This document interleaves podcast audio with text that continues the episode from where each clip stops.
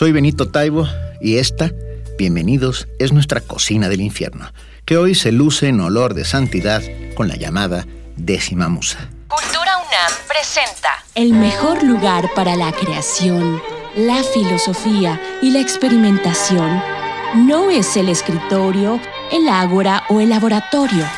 es la cocina La cocina del infierno. con Benito Taibo. Entré sigilosamente hasta la muy bella y muy barroca cocina, donde la mujer vestida con hábitos trasiega frente a una enorme olla que palpita sobre un brasero encendido. Hay sobre la mesada donde se trabaja ristras de ajos, cazuelas de cobre bruñido, atados de laurel, chorizos puestos al fresco, cecina y otras muchas maravillas. Está adornada la cocina con azulejos y platos de talavera, de la poblana y la española, que iluminan el lugar. Ella menea con una pala de barro eso que en la olla se va haciendo lenta y amorosamente. Mete un dedo en el guiso y lo prueba.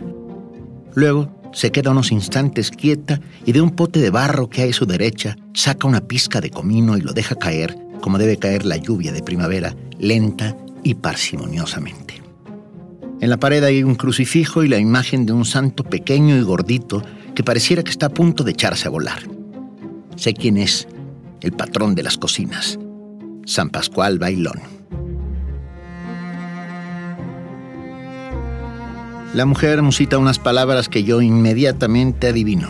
Es la oración que escribió don Alfonso Reyes muchos siglos después, pero que la magia de esta máquina del tiempo en la que me he metido sin ser invitado me permite repetir y que ahora comparto con gusto. Baile en mi fogón, San Pascual Bailón. Oiga mi oración, mi santo patrón. Se está encomendando para que salga bien el guiso, rico, pero con la sobriedad conventual que debe privar en esa cocina. No puede haber exceso en los sentidos, pero sí la maravilla de la reunión de sabores que el encuentro de dos mundos ha propiciado. Se llama la mujer Juana de Asbaje, pero todos la conocen como Sor Juana Inés de la Cruz. Me acerco sigiloso y paso a su lado sin que ella me vea. Yo todavía no he nacido, pero mi nariz palpita con los efluvios que salen de su marmita. Es un manchamanteles, uno de los platos épicos de la cocina novohispana. Me atrevo a meter yo también un dedo en el guiso y luego a mi boca. Esta mujer cocina tan bien como escribe. Doy fe.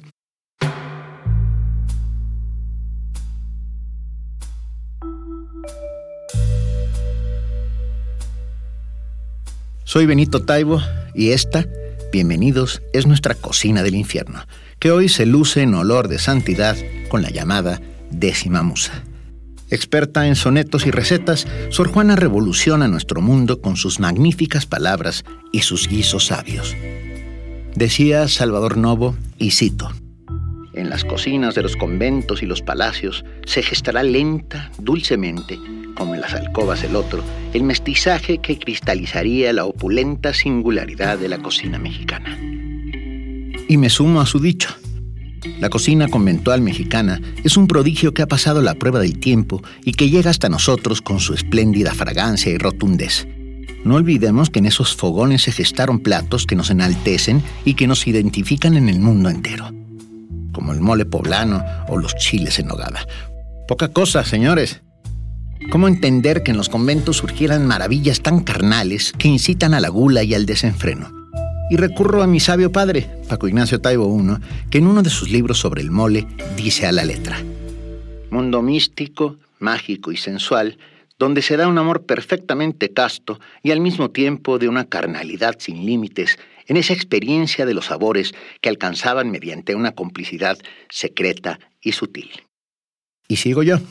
Alejada de los placeres mundanos, las monjas barrocas llevaban al límite permitido del placer por medio de sus guisos.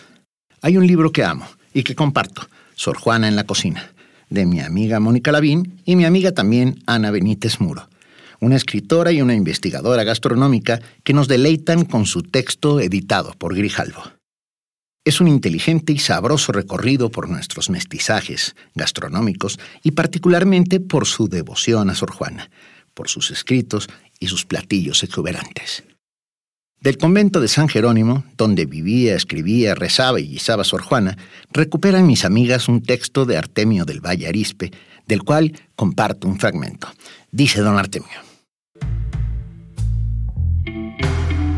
Sus dulces son una pura maravilla, la cima y el emporio del convento sus alfajores de tradición morisca, sus melindres y sus amieles, sus yemitas acarameladas entre picados papelillos de diferente color, semejan extrañas flores, sus huevitos de faltriquera, sus alfeñiques, sus leves aleluyas y sus canelones de citrón.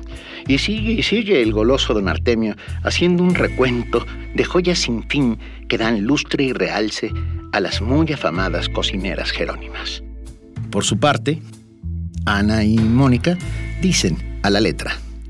En 1669, mediante la ceremonia del velo en el convento de San Jerónimo, Juana Dasbaje se convirtió en Sor Juana Inés de la Cruz. Y continúan. Y pasó en ese convento más de la mitad de su vida. Durante ese tiempo, la amistad con la virreina María Luisa Manrique, marquesa de la Laguna y condesa de Paredes, le fue entrañable y sustancial para la publicación de sus obras en España. Famosa por su inteligencia, conocimiento y talento, a su vera se congregaban los intelectuales del reino, obispos y frailes. Pero, como religiosa del convento de San Jerónimo, cumplió con distintas funciones como administradora o tesorera. Y al parecer, por el recetario publicado en 1979, también estuvo encargada de conservar la memoria gastronómica del convento de San Jerónimo, como manual para la educación de las jóvenes y las novicias que allí vivían como testimonio de un saber propagado de boca en boca. El recetario da cuenta de sus especialidades del convento, donde la monja Jerónima creó fama, envidias y una gran biblioteca de la que tuvo que desprenderse al final de su vida y entre cuyos muros murió. Gracias, Ana y Mónica. De Sor Juana son muy conocidos sus versos de primero sueño, pero mucho menos esos que ella elabora bellamente y que tienen que ver con las recetas que fue recopilando a lo largo de su vida. Habla Sor Juana. Lisonjeando, hermana, a mi amor propio, me conceptúo formar esta escritura de libro de cocina, y qué locura, de nada sirve el cuidado propio para que salga llena de hermosura, pues por falta de ingenio y de cultura, un rasgo no he hecho que no salga impropio Así ha sido, hermana, pero qué senda podrá tomar el que con tal servicio su grande voluntad quiso se entienda. ¿Qué ha de ser? Suplicaros que propicia, apartando los ojos de la ofrenda, su deseo recibáis en sacrificio. Sor Juana escribe y guisa y mira el mundo con ojos de asombro y lo recrea desde la mística conventual y su apasionado amor por las palabras. No podemos irnos de esta cocina del infierno sin dar una de sus recetas, mientras ella me mira con ojos de desconfianza y suspicacia desde su cocina, sabiendo que develaré un secreto.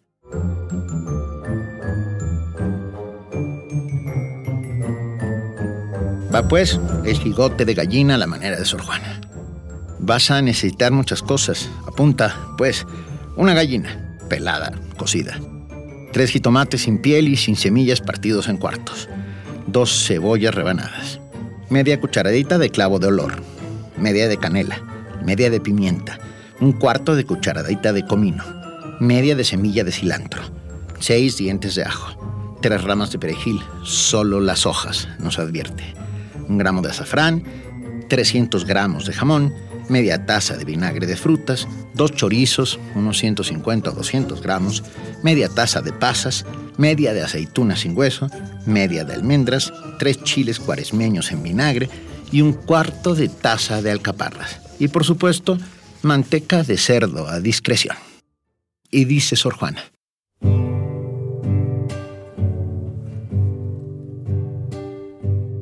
Pone una cazuela untada con manteca y luego una capa de gallina y otra de jitomate, cebolla, clavo, pimienta, comino, cilantro, ajo en pedacitos, perejil en lonjitas y azafrán.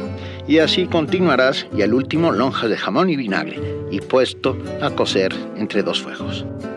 Después de que esté cocido su caldo necesario, chorizones, pasas, almendras, aceitunas, chiles y alcaparras. Un despliegue de imaginación y mestizaje, digo yo.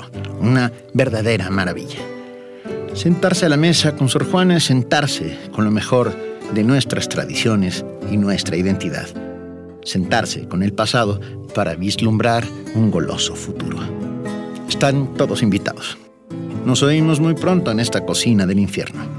Los abrazo fuerte. Sueñen y coman todo lo que puedan, por favor.